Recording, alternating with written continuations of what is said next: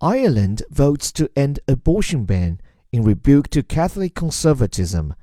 Ireland voted decisively to repeal one of the world's most restrictive abortion bans, sweeping aside generations of conservative patriarchy and dealing the latest in a series of stinging rebukes to the Roman Catholic Church.